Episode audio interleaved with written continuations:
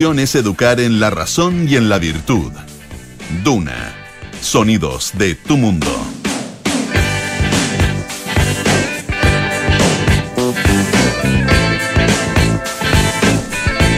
Muy buenas tardes, ¿qué tal? ¿Cómo están ustedes? Bienvenidos a una nueva edición de Aire Fresco aquí en Radio Duna. Estamos, como siempre, en el 89.7 en Santiago, 104.1 en Valparaíso, 90.1 en Concepción, 99.7 en Puerto Montt. Ya estamos además a, a jueves, lunes, no, jueves 2 de junio.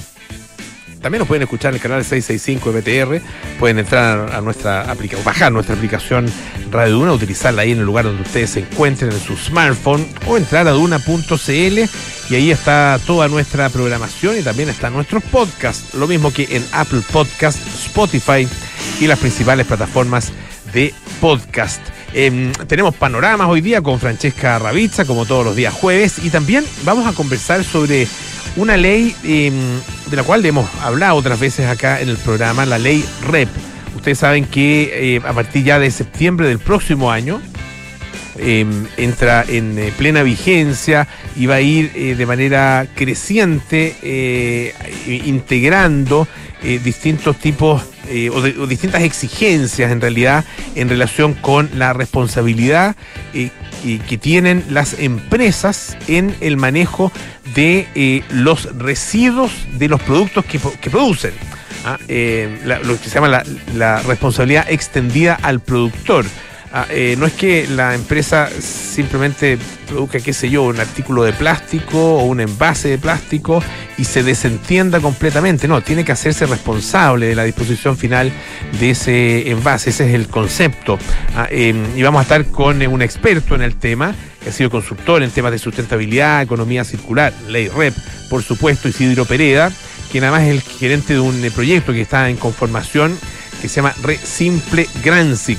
Eh, y, y, bueno, el Gransic tiene que ver con eh, los, eh, se refiere, digamos, a los sistemas de gestión de eh, residuos. Así que estaremos conversando acerca de este importante tema ah, em, que obviamente siempre eh, nos preocupa.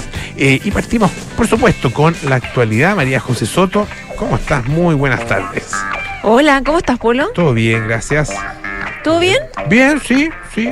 Oye, yo acá tratando de entender un poco eh, cuál es la razón por la cual el gobierno, no el gobierno, el presidente Gabriel Boric, ayer, durante su discurso de campaña, esta cuenta pública de dos horas 15 minutos, que fue muy larga, pero aún así no incluyó el proyecto para amnistiar a eh, los distintos delitos del estallido social de 2019, que era uno de las es una de las principales banderas de lucha, de hecho, del gobierno, de la campaña de Gabriel Boric, de sus ministros.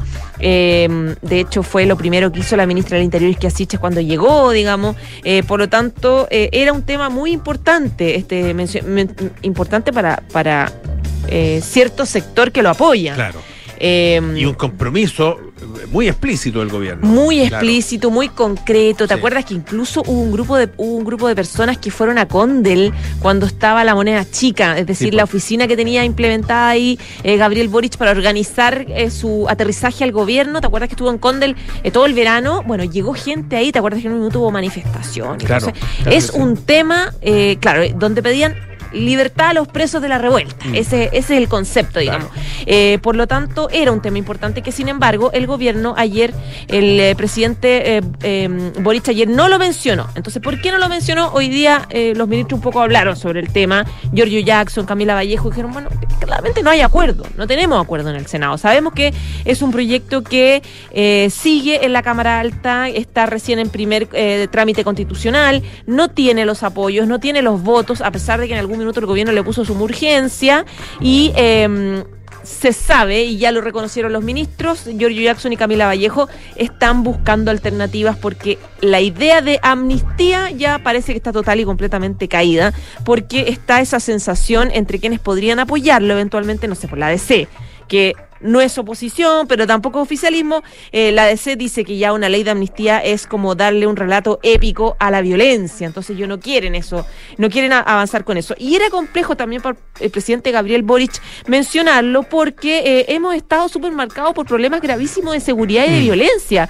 Entonces era evidente y, y, muchos esperaban que él diera una señal clara en contra de la delincuencia. Entonces mezclarlo un poco con... Era bien difícil, la verdad, no, no dejar un poco la escoba o no... Eh, quedar un poco de contradictorio mencionando este proyecto eh, o, impulsar su avance, etcétera, etcétera.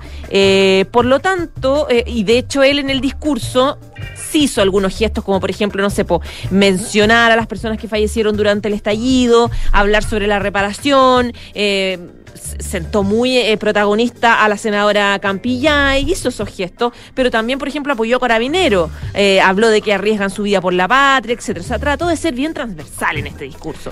Es bien impresionante cómo en eh, cuántos, menos de, digamos, 80 días, ¿no? Una cosa así, bueno, y esto se ha dicho, ¿no? Es bien obvio, cómo, cómo le cambió la agenda, pero cambió tanto la agenda que desaparece uno de los temas fundamentales de sus primeros, de, su campaña, de sus primeros días de gobierno, en 80 días simplemente desaparece ah, de, este discurso y hace, y en el momento en que da su cuenta pública, simplemente ese concepto no está. Ah, claro. como tú describes. Claro. bien, bien, impresionante. Sí, ahora, también es cierto que tiene el apoyo de algunos de algunas personas importantes que están, están dando esa lucha puntual, que es la misma senadora Campillay, que es una de las impulsoras de eh, darle amnistía a los presos durante el estallido social, que habla mucho del proceso de reparación, etcétera, etcétera. Y eh, ella lo apoya y incluso ha dado algunas señales y hace algunos días dijo vamos a tener que buscar una fórmula alternativa, buscar,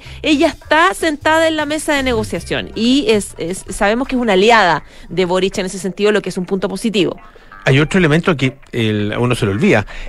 Eh, esto fue tema también en los primeros días del trabajo de la Convención Constitucional. Sí, claro. Ah, de las primeras declaraciones oficiales de, la, de, la, de la Convención, eh, y, si mal no recuerdo, algunas de las primeras votaciones que hicieron tenían que ver justamente con esas declaraciones en relación con eh, los presos del estallido social.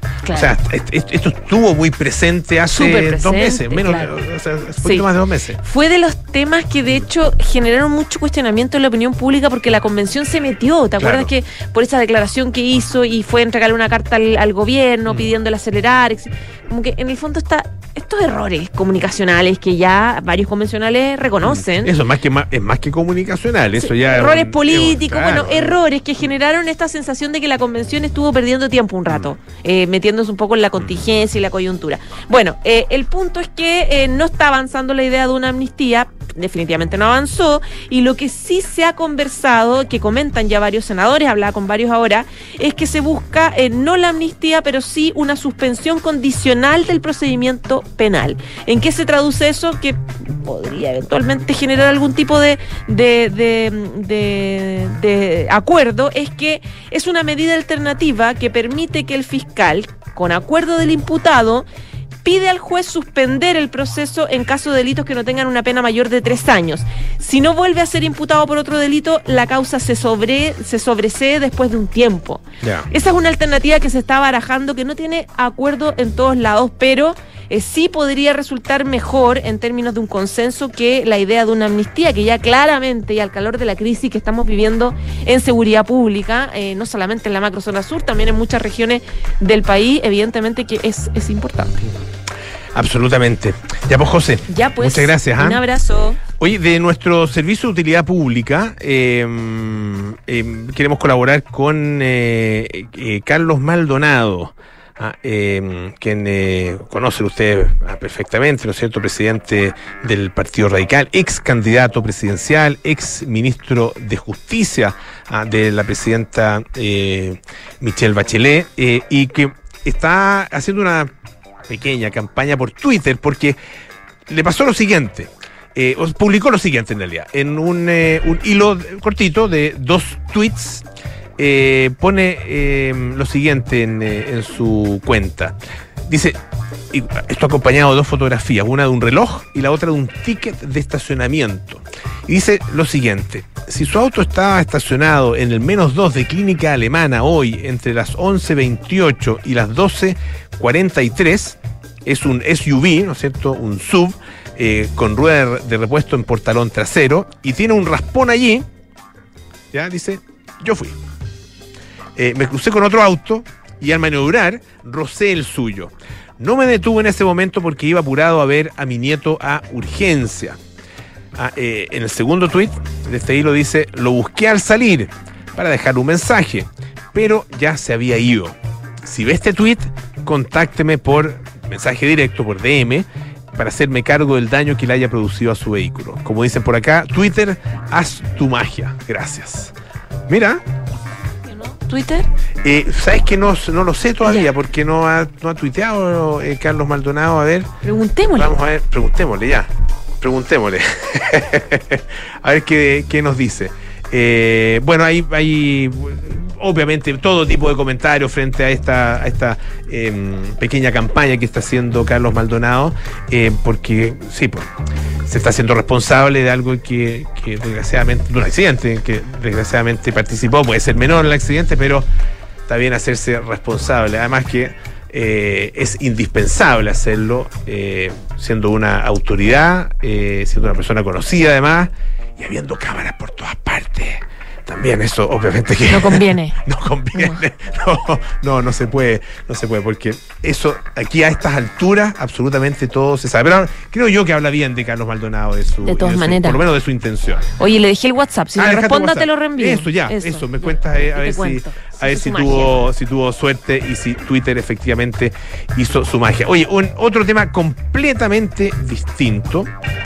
Eh, un, eh, esto es una, una investigación eh, arqueológica o de, las ciencias arqueológicas, apareció de hecho en la revista de ciencias arqueológicas eh, publicado recientemente, es un análisis eh, toxicológico de niños incas que fueron elegidos para ser sacrificados en estos sacrificios rituales que realizaban algunas de nuestras culturas precolombinas particularmente algunas civilizaciones como la azteca, por ejemplo, también el caso de los, de los incas. Eh, bueno, el, el, tema es que, de acuerdo con esta investigación, ah, una investigación toxicológica, estos niños eran drogados para que permanecieran tranquilos antes de su muerte. Eh, y esto está basado en antiguas muestras de pelo y también de uñas. Estudios anteriores Em, han establecido que el sacrificio humano ritual, que conocido eh, como capacocha, era una práctica común en la antigua sociedad incaica y que se llevaba a cabo por parte de sacerdotes y em, tenía como objetivo el control de la población. Eh, estos sacrificios eh, se llevan a cabo generalmente en eh, la sociedad incaica para celebrar acontecimientos importantes, ah, como el nacimiento un miembro de la realeza, la victoria en una batalla. ¿ah? Eh, y bueno, en este nuevo estudio, publicado como les decía en la revista de Ciencias Arqueológicas, ellos, estos investigadores realizaron un análisis toxicológico de dos individuos de 6 o 7 años aproximadamente, que fueron inmolados hace más de 500 años durante un ritual de capacocha en la montaña de Ampato. Esto queda en el sur del Perú. Eh, dice la investigación que en las muestras de pelo y uñas de estas momias incaicas, eh, los científicos buscaron la presencia de sustancias químicas intoxicantes, como la cocaína, por ejemplo, y eh, sus productos de descomposición en el organismo. Ah, bueno, también buscaron otras sustancias químicas ah, eh, eh, que, generan intoxicación o eh, alucinógenas, como la mescalina, la triptamina, la armalina y la armina. A todas esas sustancias, yo la verdad que no las, conozco, y que tienen propiedades psicoactivas, de acuerdo con esta, esta publicación y descubrieron que durante las últimas semanas de vida de las víctimas, estas masticaban hojas de coca y se intoxicaban con ayahuasca. Ah, em, que esto es, em, es, una, sustancia de la cual, bueno, se ha hablado muchísimo, ¿no es cierto?, en, tiempos recientes, eh, que surge a partir de una enredadera. Ah, eh, bueno, em, ellos sospechan que los incas podrían haber utilizado conscientemente las propiedades antidepresivas de esta, de esta planta específica, eh, de la que se genera la ayahuasca, para reducir la ansiedad y los estados depresivos de las víctimas. Em, aunque, bueno, los científicos dicen que no, encontraron pruebas de, la, eh, de una molécula eh, alucinógena específica que se llama DMT, ah, que es un ingrediente importante de la ayahuasca. Sí dijeron ah, que mm, eh, está claro si la. O sea, está bastante claro que esto no, debe haber sido un accidente, ah, la presencia de las sustancias. y probable, dice, que los niños supieran incluso lo que les iba a ocurrir con semanas de antelación y que, bueno, de entender que no lo, no lo aceptaran de buen grado, ah, eh, de buena manera. Em, y los, científicos sospechan que, eh, aunque estas drogas identificadas en el estudio no, no provocan directamente alucinaciones, podrían haber calmado a los niños y facilitado la realización del ritual. Dicen eh, en este estudio que en la medicina moderna las propiedades de la armina llevaron al uso de la ayahuasca en el tratamiento de la depresión y que los incas pueden haber utilizado conscientemente las propiedades antidepresivas Ah, de esta planta ah, em, para reducir la ansiedad los estados depresivos de las víctimas. Esto de alguna manera ya había sido sugerido por una investigación del año 2013 em, que mostraba eh, el análisis de la dieta de una niña de 13 años, una niña inca de 13 años, que también fue sacrificada ritualmente eh, hace más de cinco, siglos en una zona montañosa de la actual Argentina. Descubrieron que había empezado a consumir cantidades considerables de coca, así como de alcohol. Ah, em, y su consumo aumentó eh, seis meses antes de su sacrificio, que fue probablemente realizado en una ceremonia inca importante. Vamos a escuchar eh, un poquito de música aquí en aire fresco. Lenny Kravitz con Stand.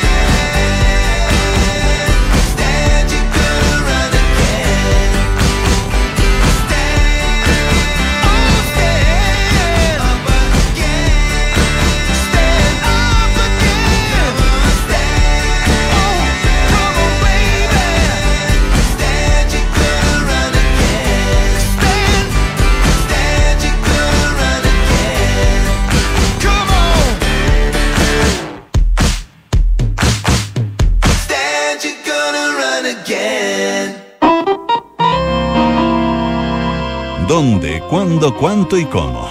Es hora de panoramas en aire fresco con Francesca Ravizza. Ya está aquí en el estudio Francesca Ravizza para contarnos algunas cosas interesantes y entretenidas que se vienen para los próximos días. Fran, ¿qué tal? Bien, ¿y tú, Polo? Bien, también. Qué bueno. Oye, una noticia, o sea, un, un panorama que tiene que ver con un, un hecho noticioso ¿Ya? que se está conmemorando por estos días. El Mundial del 62. Ah, sí, pues. Hace- se está celebrando 60 años del Mundial del 62 que se llamaba la Copa Jules Rimet. No se llamaba Copa Mundial de la FIFA como la conocemos ahora. Y el Museo de la Moda está exponiendo distintos eh, accesorios y, y- y cosas del Mundial. Eh, Tú sabes que el Museo de la Moda es el mayor coleccionista de artículos del Mundial del 62 en todo Chile. Mira. Eso y se está, empezó ayer esta muestra y va a estar hasta el 4 de septiembre. Cuesta 9.200 pesos la entrada en el Museo de la Moda que está en Vitacura. 50% de descuento para tercera edad y estudiantes y gratis para los menores de 12 años.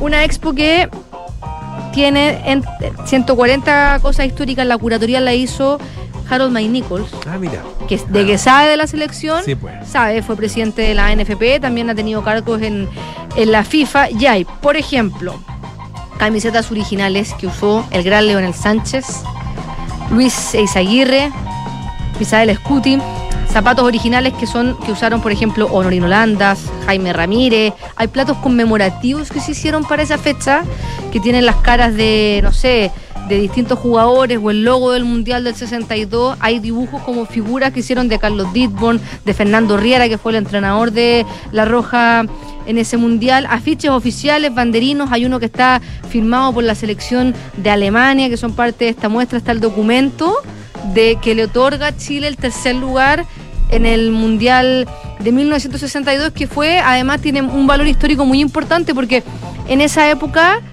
Chile venía del terremoto del 60 y no había plata, no tenían nada construido, muchas empresas privadas o, las municipalidades donde se jugaron, eh, donde fueron sedes, levantaron recursos que no eran estatales para poder hacer eh, este mundial. Y salió la, la- la frase que hasta aquí, hasta los días de hoy, se ocupa en Chile que eh, no tenemos nada y lo queremos todo. Claro, porque no tenemos nada, lo queremos todo. Claro, entonces ahí, ahí De Carlos Ditborn, la Sí, frase, sí. y ahí esa, esa frase se hizo icónica. Están las camisetas oficiales, que son otras, no son como las camisetas de ahora, eran unas camisetas de algodón que tenían el cuello en B, algunas incluso con, con cordones. Y eh, yo les quería pasar el dato que en, en- si es que van a España o, o van a alguna, eh, o conocen a alguien que va a ir a Madrid, hay una tienda que, que yo fui presencialmente, por eso le digo que se llama Cooligans ¿Ya? ya que es un argentino o uruguayo ¿En, en Madrid? en Madrid, en el centro,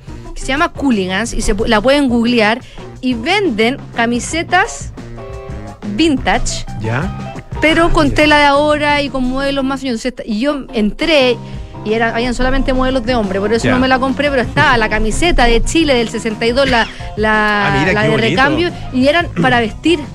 No, no, no, da- no eran para hacer deporte, así que de verdad es súper, súper buen panorama. Y esta muestra que está, como te decía, hasta el 4 de septiembre en el Museo de la Moda, la pueden ir a ver y de verdad mm, inolvidable. O sea, Sí, pues. para los amantes del fútbol o para los que no son tan amantes del fútbol o para los que creen que Chile es bueno para la pelota desde la generación dorada de la Copa América, ahí se van a dar cuenta que antes también había una generación dorada y que hay varios de sus jugadores que siguen vivos. Sí, pues mucho. Bueno, es- es verdad, hay varios que siguen vivos. De- Desgraciadamente, el- el- el, eh, la pérdida más reciente fue eh, Leonel Sánchez, Leonel justamente.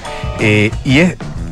eh, a propósito de lo que tú decías, que, que, claro, Chile eh, o el fútbol chileno no nació con la generación dorada, eso es algo, es como, bueno, tal como no, no- Chile no nació recién en, en- en muchos otros Sí. aspectos, ¿no es cierto? Eh, y eso muchas veces tiende a olvidarse. Pero los los que somos hi- hijos eh, de los de, de aquella generación que vivió directamente, que, que es lo que me pasa a mí. Eh, yo nací eh, cuatro años después del Mundial del 62. Entonces, eh, mi, mi papá mi mamá, obviamente que el Mundial lo, lo vacilaron completo. El rock, el claro, rock del- el rock del mundial, eh, pero eh, los partidos, que había pocas teles en, en Chile, el, la- el stock de televisores, eh, creo que no sé si se, du- se, se, quintuplicó o, o más, o, o incluso más que eso, o sea, creció muchísimo durante, durante ese periodo mundial 62, eh, pero de, todas- de todas maneras no, había, no, no eran muchos los televisores que había, entonces la vivencia de, ese, de, esa, mm, de esa gesta, eh, esa generación la, fue, fue, fue muy, estuvo muy comprometida, fue muy intensa, eh, y entonces hay muchos que crecimos con ese recuerdo. Oye, vi una el ficha Mundial hablando. del 62, el Mundial del 62 y los partidos y, y- y- y sobre todo si habían ido al, al estadio a ver alguno de estos partidos, el, el partido contra Italia, por ejemplo, la, batalla de Santiago, hoy. que fue el 2 de junio. 2 de junio, Claro. que hoy día además es el Día de Italia. Hoy además el día de Italia, no, ese partido Sí. Ahí con el con el, eh, ese zurdazo de, de Lionel Sánchez, Sí. etcétera. Ah, no, la verdad que Oye, y tiene hartas cosas es, icónicas. es bonito recordarlo porque, porque eh, tal como tú dices, el- el ni Chile ni el fútbol nacieron en, en los, los últimos tiempos, por lo tanto, eh, eh, eh, sirve mucho eh, nutrirse de esa historia. Y un fútbol muy amateur en esa época, o sea, era la sexta edición del Mundial Mira. que se hacía, segunda vez que se hacía en Sudamérica, solamente había sido en Brasil el 50 y solamente en, En- Europa. En, Uruguay había sido En antes. Uruguay, eh, claro, la, la- la original, la, primera, la primera, primera, claro. cierto. Oye, tengo la lista para los nostálgicos de lo de mm, quienes han partido en ese plantel Ah, y quienes no. ¿Ya? Scuti falleció. Claro, Misael Scuti, sí. Eizaguirre- Misael Scuti tenía una tienda, una tienda deportiva, eh, si mal no recuerdo, en eh, ahí por cerca de, de mm, Tatino, General Maquena, en esas. Alguien me puede. o- a ver, espera, no, estoy confundiendo con. Hay una herida Razabal. Puede haber sido esa la de Misael Scuti. Pero no, no, estoy, no sé. estoy bien seguro. Pero tenía, estoy, estoy seguro que tenía una tienda deportiva. Raúl Sánchez también falleció. Eladio Rojas, Jaime Ramírez, Honorino Landa, Alberto Fuyú también, icónico en, en la Católica, Leonel Sánchez. De los que tengo acá que, sale, a lo mejor se me pasa Hugo Lepe, Sergio Valdés, Manuel Rodríguez, Mario Ortiz, Mario Moreno, Carlos Campos, Armando Tobar y obviamente el entrenador Fernando Riera y estaba también visto los clubes de que de dónde venían todos de clubes chilenos. La mayoría Colo Colo, Universidad de Chile, Universidad Católica, Santiago Wanderers, Everton, Unión Española. Eh, distinto el panorama de de la roja de antes y la roja de ahora, la liga local. No, de verdad es un tremendo panorama ir a ver eh, esta muestra, no solamente para los que les gusta el fútbol, porque van a pasar esas cosas que están pasando ahora, que recuerdos que tú te acuerdas de tus Claro. papás, que seguramente alguien va con sus hijos y, y les cuentan. Yo estaba viendo un afiche. Por ejemplo, a propósito de las teles, porque hay varios medios de comunicación que han hecho recuerdos de, de cómo Sí, era ese día, han hecho como un, un minuto a minuto del, del 62 y hay un afiche de una, de una marca de tele, no me acuerdo cuál era, que decía, compra una tele sin frío, sin hacer cola, como Claro. verlo en la tele es mucho mejor que ir a verlo al estadio.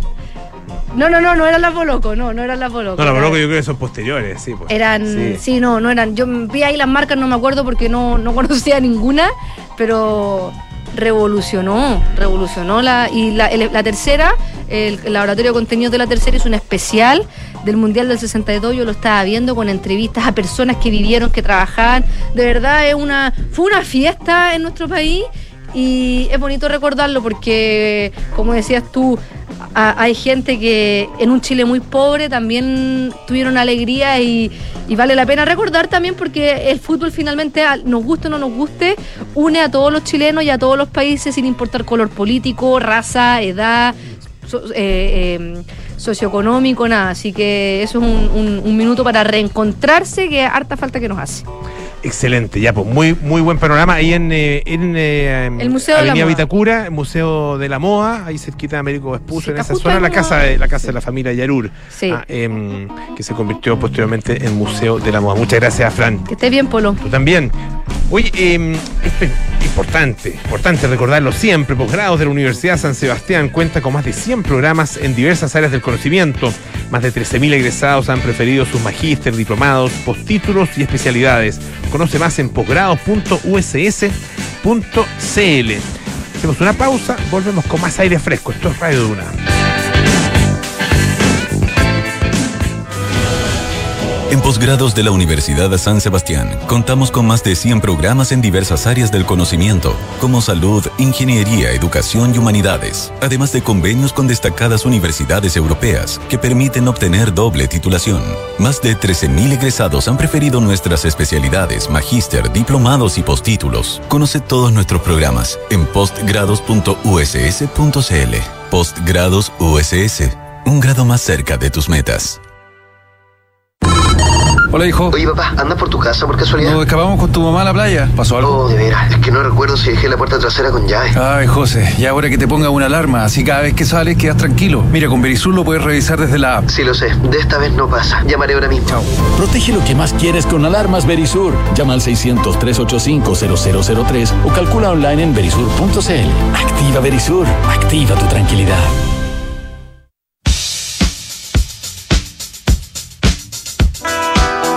Clásicos, nuevas canciones de nuestros preferidos, historias, recuerdos, festejos y las mejores secciones musicales las reservamos para Suena Bien. Soy Bárbara Espejo y los espero de lunes a viernes desde las 10 de la mañana para que compartamos una selección especial de los sonidos de tu mundo, aquí en Duna 89.7. ¡Ey, ey! Fa- familia, familia, suegra, por favor, atención. Pongan atención que va a hablar el niño. Familia, tengo una noticia que contarles. Después de mucho tiempo, años de esfuerzo, años, lo logré, lo logré. ¡Me compré el auto!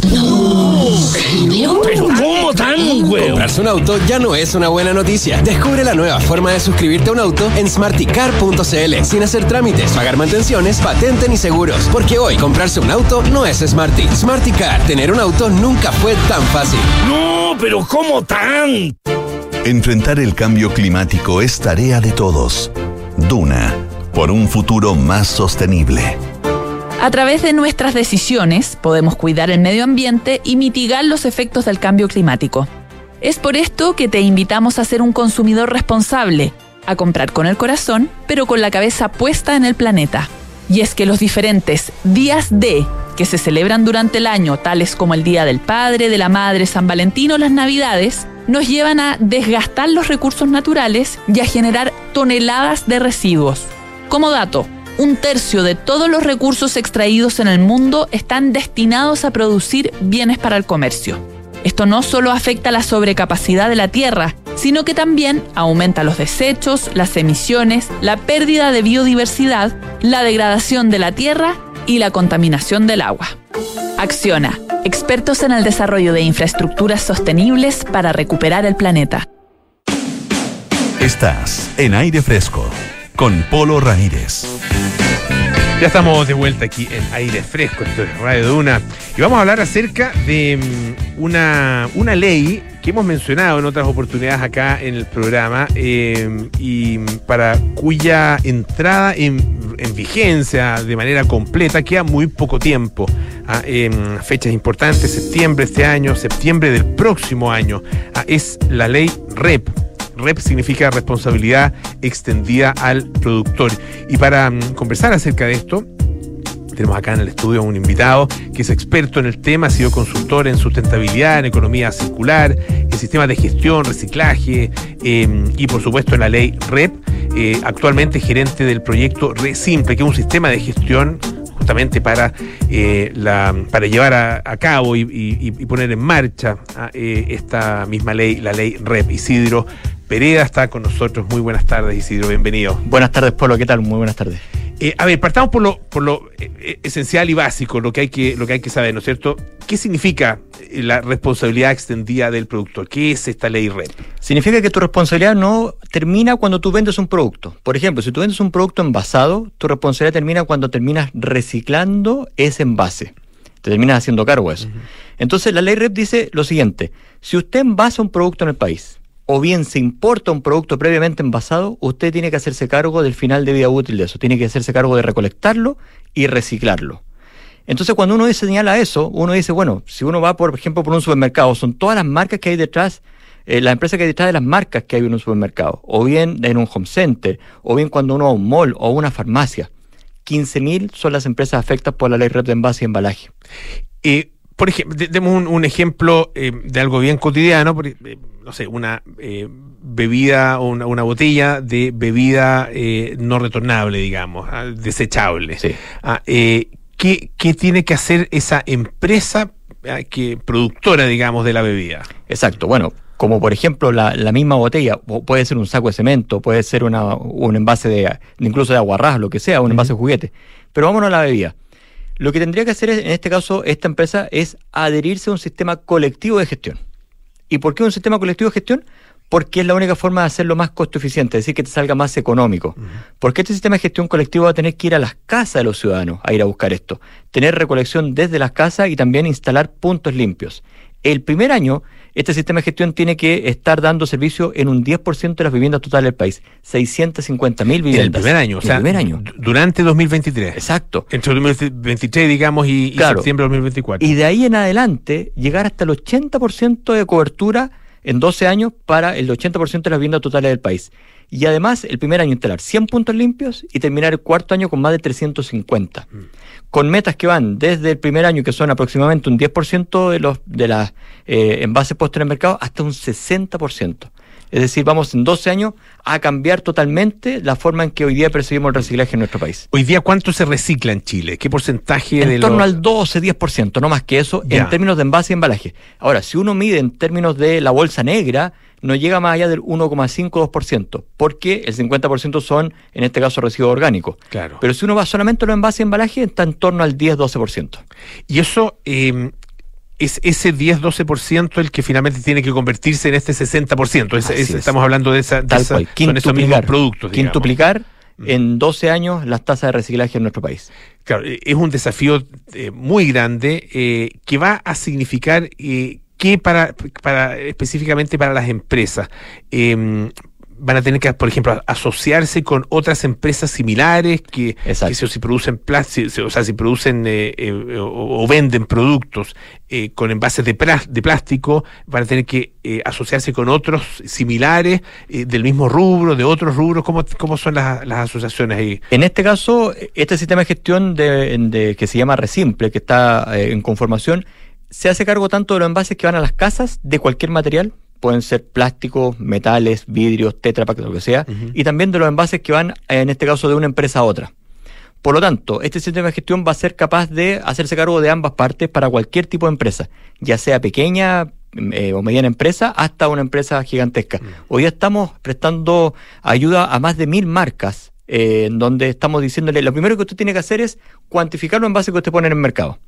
¿Y por qué hay que hacer eso? Porque el primero de julio de este año, en 30 días más, se cumple un plazo para el Ministerio de Medio Ambiente donde uno tiene que declarar eso.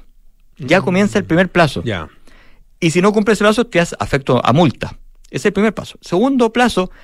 Eso, eh, per- perdón, eso es decir entonces, yo produzco tanto, por lo tanto, el plástico que yo genero es tiene estas dimensiones, Exacto. tiene este volumen. Exacto. En el caso, por ejemplo, de la botella, uno tiene que cuantificar cuántos kilos de plástico de botella tú vendiste en un año. Si en este caso eh, vendiste, importaste juguete, lo mismo. Tienes que saber cuánto plástico y cuánto cartón, por ejemplo, tenía ese juguete que tú vendiste durante un año. ¿Eso las empresas lo saben actualmente? Muy poco. Ah, muy poco. ¿Y sabes cuál es el problema? Que las multas son tremendas, son de 8 millones de dólares. ¿Y por qué son tan grandes? Porque es una ley que está hecha para que uno no se haga el leso, para que uno se haga cargo. Pero cuál es el problema es que ha tenido poca difusión y por lo tanto hay muchas empresas que están en desconocimiento de que esta ley existe. Uno piensa inmediatamente eh, en grandes empresas, ¿ah? Eh, pero esto eh, no solo eh, vale, digamos, para las grandes empresas, también para las, me- las medianas y las pequeñas, ¿no? Sí, las micro las que están fuera. Ya. Microempresas están fuera y las que te ponen menos de 300 kilos al año. De ahí en adelante, todas las demás empresas, estamos hablando desde una cafetería que vende, por ejemplo, café en vaso o que vende en este caso algún sándwich envasado, si tiene más de 300 kilos y no es microempresa, ya está afecto. Y de ahí en adelante, hasta una empresa que vende cemento, que vende bebidas, que vende alimentos, que vende fárm- fármacos también, o que vende ropa, zapatos. Lo que sea envasado está afecto por esta ley. Estamos conversando con Isidro Perea, que es eh, gerente del proyecto Resimple, eh, que es un sistema de gestión para la ley REP. Eh, Isidro, eh, ya que pones el tema del- de la cafetería, por ejemplo, ¿cómo, cómo una, em- una cafetería que puede ser grande, eh, o puede ser una cadena, que existen varias, se puede hacer cargo de lo que hace sus, lo que hacen sus clientes con eh, el envase del producto que ellos le vendieron. Ah, porque puede decir, "Pucha, ¿qué, qué, qué lo hace yo si la persona lo bota en la basura, lo tira aquí, o lo tira al suelo? ¿Qué- por, por qué me- o sea, ¿de qué manera me puedo hacer responsable yo de eso? Por eso es que no hay que hacerlo de manera individual y hay que hacerlo de manera colectiva. Porque si lo hacemos de manera colectiva con miles de empresas, por ejemplo, en Europa los sistemas de gestión están compuestos por 10.000 empresas.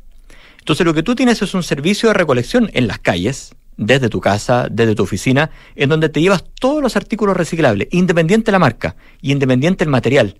Entonces lo que tú tienes es una cadena, es una infraestructura de reciclaje que está soportada en todo el país y que está financiada por las empresas afectadas por la ley REP. ¿Y cómo está financiada?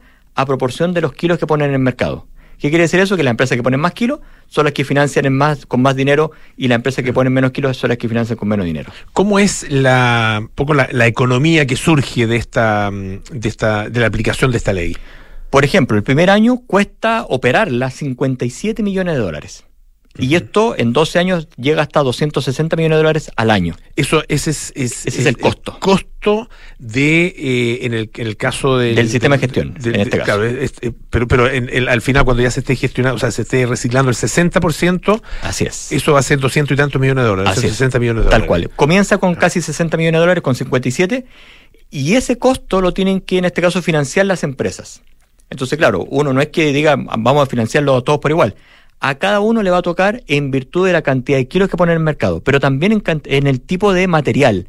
Si tu material es menos reciclable, te va a costar más caro el kilo de envase puesto en el mercado. ¿Qué logramos con eso? Que las empresas se vayan trasladando desde materiales menos reciclables a materiales más reciclables. Y si tú no quieres pagar, bueno, utiliza envase, por ejemplo, retornable o bien venta granel. Ahí tú te liberas de la ley REP. Entonces te fijas que esto está mucho más allá que una ley que fomenta el reciclaje, sino que se hace cargo de la economía circular. Claro. Claro, y, y, y- desde, desde incluso el diseño de los productos Así ah, y, de su- y de sus envases. Eh, ¿Qué pasa, eh, qué pasa con eh, eh, aquellos eh, productos eh, que cuyos envases o qué sé yo no se pueden reciclar? Ah, porque no, no todo es reciclable. Exacto. Efectivamente, primero van a tener un costo mayor que aquellos envases que sí se pueden reciclar. Y los sistemas de gestión lo que hacen es primero recolectar todos los envases reciclables hasta llegar a las tasas que más se pueda y de ahí en adelante empezar a visualizar qué otras opciones tienes con ese material. ¿Cuál es el punto? Cuando tú tienes un envase no reciclable tienes un problema técnico y por lo tanto es una oportunidad para un emprendedor, es una, una oportunidad para una innovación. Y ahí aparecen una, primero, la necesidad del sistema de gestión que alguien no en esto y segundo, la oportunidad de negocio que tiene el innovador para, en este caso, implementar alguna tecnología. Ahí eh, los negocios posibles, un poco el, la, la proyección de, de, de esta área o de este, de este sector económico, eh, tiene varios actores, ¿no? Eh, están esos, esos actores, la recolección, la gestión, la recolección, la disposición, el reciclaje, eh, ¿están eh, en qué grado de, de desarrollo y de madurez ya como, como Sí. industria? Yo diría que están expectantes en varios sentidos. En el primero, la recolección se van a necesitar muchísimos vehículos recolectando desde las casas. En cada una de las comunas, no sé, 10, 12 camiones, en donde uno tenga que ir a recolectar desde las casas. Por otro lado, vamos a necesitar muchas personas operando puntos limpios, que en general van a ser recicladores de base. Ahí viene la parte de la inclusión de la ley REP. Y por la otra parte, cuando uno quiere recolectar desde las casas y se lleva todo el material junto de envase y embalaje, es decir, los cartones revueltos con los plásticos, los tetrapack, necesitas después alguien que los clasifique. Claro. Y para eso son las plantas de clasificación. Y esa tecnología está esperando que la ley REP comience para finalmente firmar contrato a partir de una adjudicación de una licitación y empezar a que esa tecnología que está en todas partes de, Europa aparezca en Chile.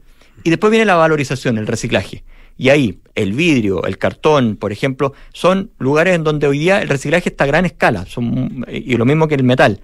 Pero hay partes donde, por ejemplo, el plástico van a empezar a aparecer, por ejemplo, eh, plantas de botella a botella. ¿Qué significa esto? Que las botellas de un solo uso, que nosotros utilizamos en este caso para las bebidas, van a empezar a ser con material reciclado. Entonces esa botella de un solo uso va a tener una circularidad, porque en este caso va a ser hecho de un mismo material que vamos a recolectar en este país. Ahora, eh, tal como tú lo, explicabas, eh, la, eh, un poco el objetivo eh, final eh, es que eh, es que el diseño de los productos tenga cada vez menos material de desechable, incluso reciclable, o sea, mejor un producto que, que- se venda o a granel o que tenga otro tipo de, de- de- formas de venta, ¿no es cierto? Porque, claro, eh, el, el- proceso también tiene, o sea, tiene muchos beneficios, pero también tiene sus costos en términos, por ejemplo, no solo de dinero, sino que también de, de huella carbono. Ah, eh, los camiones, las plantas, eh, el- la operación de esas plantas en términos de, de- de- de la energía que consumen, etcétera. O sea, Sí. no es, no es, no es gratuito en ese sentido desde el punto de vista medioambiental. Efectivamente, y aquí aparece la electromovilidad, porque si tú tienes un camión electromóvil yendo a reciclar, efectivamente la huella ahí la disminuyes un montón y finalmente tiene este sentido de decir, sabes que está bien que hay un camión de reciclaje, pero que no sea un camión que contamine, porque si no sería de loco. Y efectivamente van a empezar a aparecer todo este tipo de cosas a propósito de que hay alguien que financia esto. ¿Y cuál es el problema final que hoy día tenemos? ¿Por qué estamos en las tasas que tenemos en nuestro país? Porque nadie se hace cargo de los costos que tiene en este ecosistema del reciclaje. Porque finalmente, lo que te decía, 57 millones para debutar con un 10% de las viviendas del total del país. ¿Quién los paga eso? Hoy día nadie los paga. Entonces, como lo van a pagar en este caso el sistema de gestión a través del financiamiento de la empresa, aparece un montón de posibilidades porque aparece un ecosistema nuevo de negocios para un montón de gente. Sí, recuerdo una frase de un expresidente cuando dijo, bueno, finalmente el cliente es el que paga todo. Eh, acá, ¿qué va a pasar con el precio de los productos? Sí, efectivamente, los precios de los productos cuando se hace de manera colectiva no es más allá de 0,5 o 1% que aumenta respecto a lo que cuesta un producto. Porque estamos hablando de un aumento en el packaging. En general el packaging es del costo total del producto, es una cosa bastante menor. Entonces, Incluso en productos como las bebidas, por ejemplo, las aguas. Claro, incluso eso, porque finalmente eh, estamos hablando de, de, por ejemplo, no sé, 100 pesos por kilo de un producto y un envase, por ejemplo, de bebidas son 30 gramos. ¿Te fijas? Entonces e- e- es muy pequeñito. Pero ¿cuál es la gracia? Que como todos los envases tienen ese costo, finalmente el valor total es muy grande. Hay 1.2 millones de toneladas de envases puestos en el mercado por año. ¿Te fijas? Entonces, ahí ya tienes un montón de tonelaje que si esa tonelada vale un precio y ese y con ese valor tú vas a poder financiar esto, evidentemente esta cosa funciona. Eh, ¿Dónde puede estar, eh, a tu juicio, eh, les recuerdo, estamos conversando con Isidro Perea, que es gerente del proyecto Resimple, un sistema de gestión para la ley REP. Eh, ¿Dónde puede estar el cuello botella acá en el desarrollo de, este, o sea, en, la aplicación de la ley y en el desarrollo de toda esta industria que requiere la ley para aplicarse? Lo primero, existen muchas empresas que desconocen esto y otras empresas que son freerider, es decir, que no que la, que lo conocen pero no quieren meterse. Incluso los alemanes que llevan 30 años tienen un montón de freerider. Es decir, empresas que no quieren meterse y que están expuestas a, en este caso, a tener una multa gigantesca de los 8 millones de dólares. Esa es la primera parte. Porque si te falta financiamiento, te falta también para poder pagar a los operadores. Entonces esa es la primera parte que es relevante. Lo segundo es que las plantas de clasificación empiecen a instalarse en Chile, que son plantas que en general para instalarse se demoran entre 18 y 24 meses. Hay, hay algunas ya que, que Eh, operan en Chile. Exacto, ¿no? hay, Sí. hay, hay una o dos que, Ya. que, que finalmente operan, pero estamos hablando de plantas que sean capaces, por ejemplo, de clasificar de manera automática. Porque de esa manera vamos a poder pasar de la una o dos toneladas por hora que hoy día tiene esas plantas a 70, por ejemplo. Ahora, hay que recordar, por ejemplo, que un punto limpio recibe en el mes 10 toneladas en promedio. Entonces estamos hablando acá de otras magnitudes de reciclaje. Estamos pasando de un reciclaje mucho más pequeñito hoy día a una cosa mucho más masiva. Hay algunos municipios que tienen sistemas de recolección de, em, elementos de, de envase básicamente reciclables.